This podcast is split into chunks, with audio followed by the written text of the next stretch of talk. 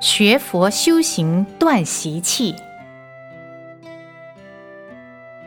小的时候，家对面有一间专门为亡者超度的善堂，在好奇心的驱使下，我经常出入这间善堂，在那里义务帮忙打杂的同时，也阅读了不少经文。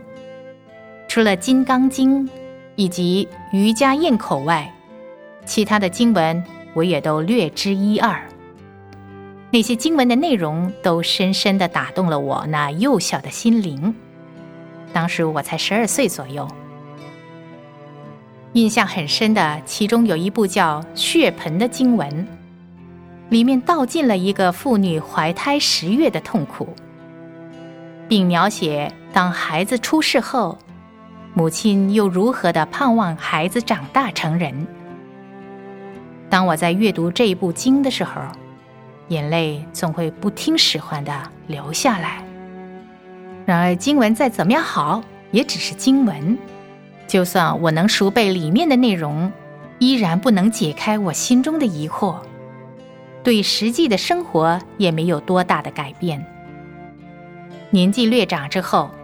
我时常思考着其中一部经文里面的一句话：“佛在灵山莫远求，灵山只在汝心头。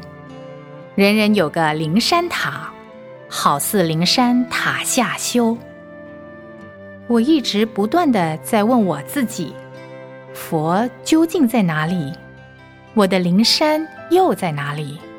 我应该朝哪一个方向走？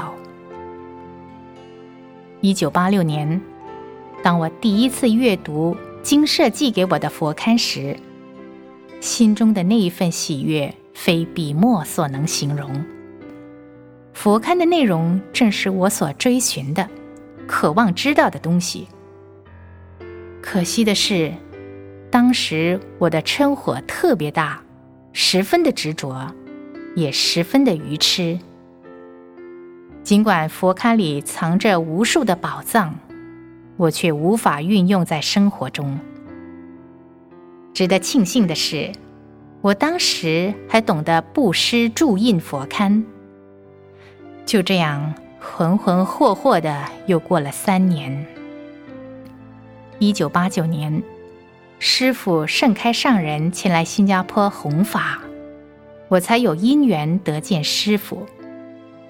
听了师傅的法音后，我更加确定人成佛教就是我往后生活上的指针，而上圣下开上人就是我所要皈依的师傅。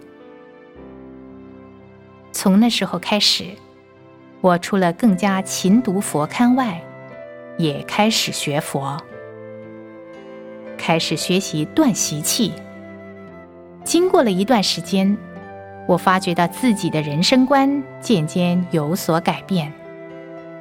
以前，我总是认为我是为着别人而活，是为了还前世的债而生存。现在，我明白，除了为别人而活，同时我也为着我自己而活。这种改变虽然不能说是脱胎换骨，不过在精神上。却是有着很大的分别。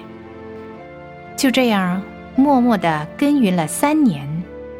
一九九二年，当师傅再次前来新加坡的时候，我终于正式皈依佛门，成为人成佛教的一份子。从阅读佛刊到正式皈依，前三年，后三年。我经过了漫长的六年，才有缘踏入佛门。可见人的业障是如何的深重。不过这样也好，我会因此而更加珍惜师父赐给我的这个学佛因缘。